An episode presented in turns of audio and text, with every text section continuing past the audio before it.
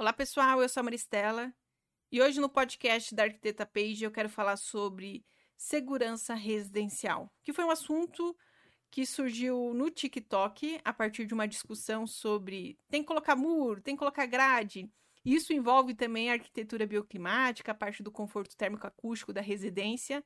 Então eu resolvi me aprofundar nesse assunto, pedir a opinião de alguns seguidores lá do TikTok e a partir daí eu fui realizar essa análise sobre segurança. Assisti algumas palestras disponíveis no YouTube, tem um conteúdo bem bacana, mas a maioria fala mais sobre arquitetura residencial em condomínios. A partir daí eu criei uma análise que eu, tô, que eu vou compartilhar agora com vocês. É importante só destacar um ponto que essa análise foi feita a partir do perímetro da residência.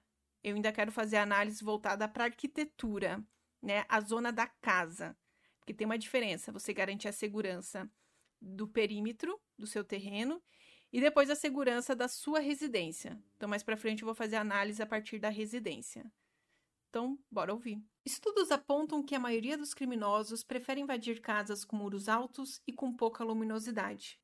Quero abordar alguns pontos antes de falar sobre o muro e a grade. Primeiro, precisamos analisar a região onde está inserida a sua residência. A paisagem urbana da rua é um ponto muito importante, porque pode contribuir para o aumento da criminalidade na sua região. Ruas com residências muradas, com pouca luminosidade, com baixo fluxo de pedestre, são consideradas mais inseguras. Além disso, a proximidade com pontos de drogas, bares, terrenos baldios favorece o vandalismo e deixa a região mais degradada, contribuindo para a ação dos criminosos. Ainda temos que analisar a zona do perímetro do terreno. Temos duas soluções: o uso de grades ou muros.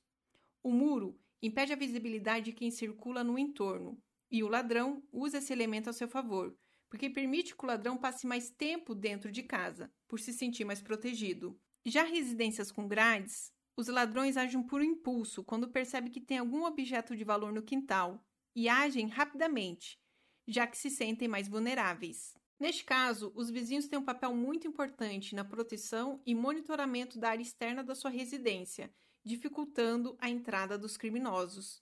É importante manter um bom relacionamento com seus vizinhos, participar de grupos de WhatsApp para facilitar a comunicação. Se eles têm pouco convívio com você, talvez não consigam identificar se são moradores ou criminosos. Você pode colocar cerca elétrica, muro alto, concertina, alarme, câmera de monitoramento e, mesmo assim, não impedirá que o ladrão acesse sua residência. E qual é o ponto mais vulnerável da sua residência? As áreas de acesso, principalmente a garagem. Ele pode entrar junto com você pelo portão.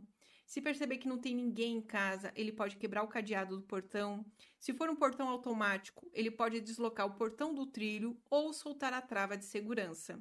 E também pode acessar pela cobertura da garagem ou pelo lote do vizinho. E a ação pode acontecer durante o dia ou noite. Portanto, não existe uma solução padrão. Para cada caso, devemos analisar os pontos mais vulneráveis para encontrar soluções mais seguras. Espero que vocês tenham gostado desse podcast. Se você gostou, compartilhe com seus amigos. Estamos nas principais mídias sociais, no Instagram, no TikTok no YouTube e também aqui no Spotify. Fazia tempo que eu não postava nenhum episódio, mas é, foi, foi por conta das atividades. Então, conto sempre com a colaboração de todos. E, e tem um vídeo completo que eu fiz no canal do YouTube, analisando alguns bairros. Então, se vocês tiverem interesse, dê uma olhadinha depois, tá bom? Agradeço muito a audiência de todos e a gente se fala até um próximo podcast. Hasta luego. Fui. Tchau, tchau.